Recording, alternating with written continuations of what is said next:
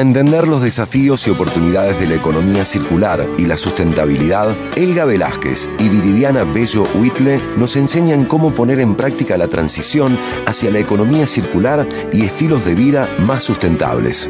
Presentamos Conexión Circular. Hola, buenas tardes a toda la audiencia de 102.3. Un saludo a todos y en especial al equipo del programa Te Quiero Verde y a Mono Valente. Hoy hablaremos de la salud mental, el ODS número 3 es un objetivo para garantizar una vida sana y promover el bienestar en todas las edades. Pero ¿a qué nos referimos con una vida sana? Para todos los objetivos hay un antes y un después. Antes de la pandemia se lograron avances al aumentar la esperanza de vida y reducir la mortalidad infantil y materna. Y después de la pandemia nos hemos dado cuenta de que había un tema que no se hablaba mucho entre la sociedad, que es la salud mental. Este tema no se encontraba dentro de las metas de este objetivo, pero se está reevaluando, porque antes lo que se entendía como vida sana era lograr tener acceso a vacunas, alargar la esperanza de vida y tener programas para evitar el abuso de sustancias, como el Vive sin Drogas de México. Y se preguntaron qué metas tiene lo de ese número 3, pues una de las metas es poner a las epidemias como la malaria o el SIDA o tener acceso universal a todos los servicios de salud. Sin embargo, podemos ver que con el COVID, el día después de esta pandemia, se ha visto que hay mucho por hacer para que las personas tengan acceso a las vacunas, ya que dependiendo del país en el que te encontrabas, tenías acceso a las vacunas y en otros estaban muy limitadas. Ahora, otro efecto que tuvo la pandemia fue el aumento de los casos de depresión y que se hablara más de la salud mental. Así es, el hecho de haber estado encerrados por un año provocó que muchos se cuestionaran si realmente valía la pena estar haciendo ese trabajo o si todos los días valía la pena manejar una o dos horas para cualquier destino. Y con eso nacieron otras preguntas de por qué no tener una vida más balanceada en lo laboral como en lo social. Hay algunos afortunados que pueden trabajar remotamente. Todos esos cuestionamientos nos han hecho pensar sobre qué estamos haciendo y hacia dónde vamos. Algo muy filosófico porque al paso que vamos y con las noticias que hay, esto no va a ser la primera pandemia que vamos a enfrentar y es que no cambiamos nuestros hábitos. Así que una de las acciones sugeridas que puedes hacer son llevar una alimentación saludable, beber mucha agua, nunca dejar de aprender, participar en actividades profesionales o educativas para alejarte de la depresión. El ODS implica garantizar una vida sana y también promover el bienestar para todos en todas las edades. Así que no te sientas mal por amamantar a tus hijos el tiempo que tú desees o que te vean como bicho raro porque elegiste ser vegano. Duerme lo suficiente o toma un tiempo para ti y las actividades que necesites para distraerte. Deja un poco el móvil y la tecnología para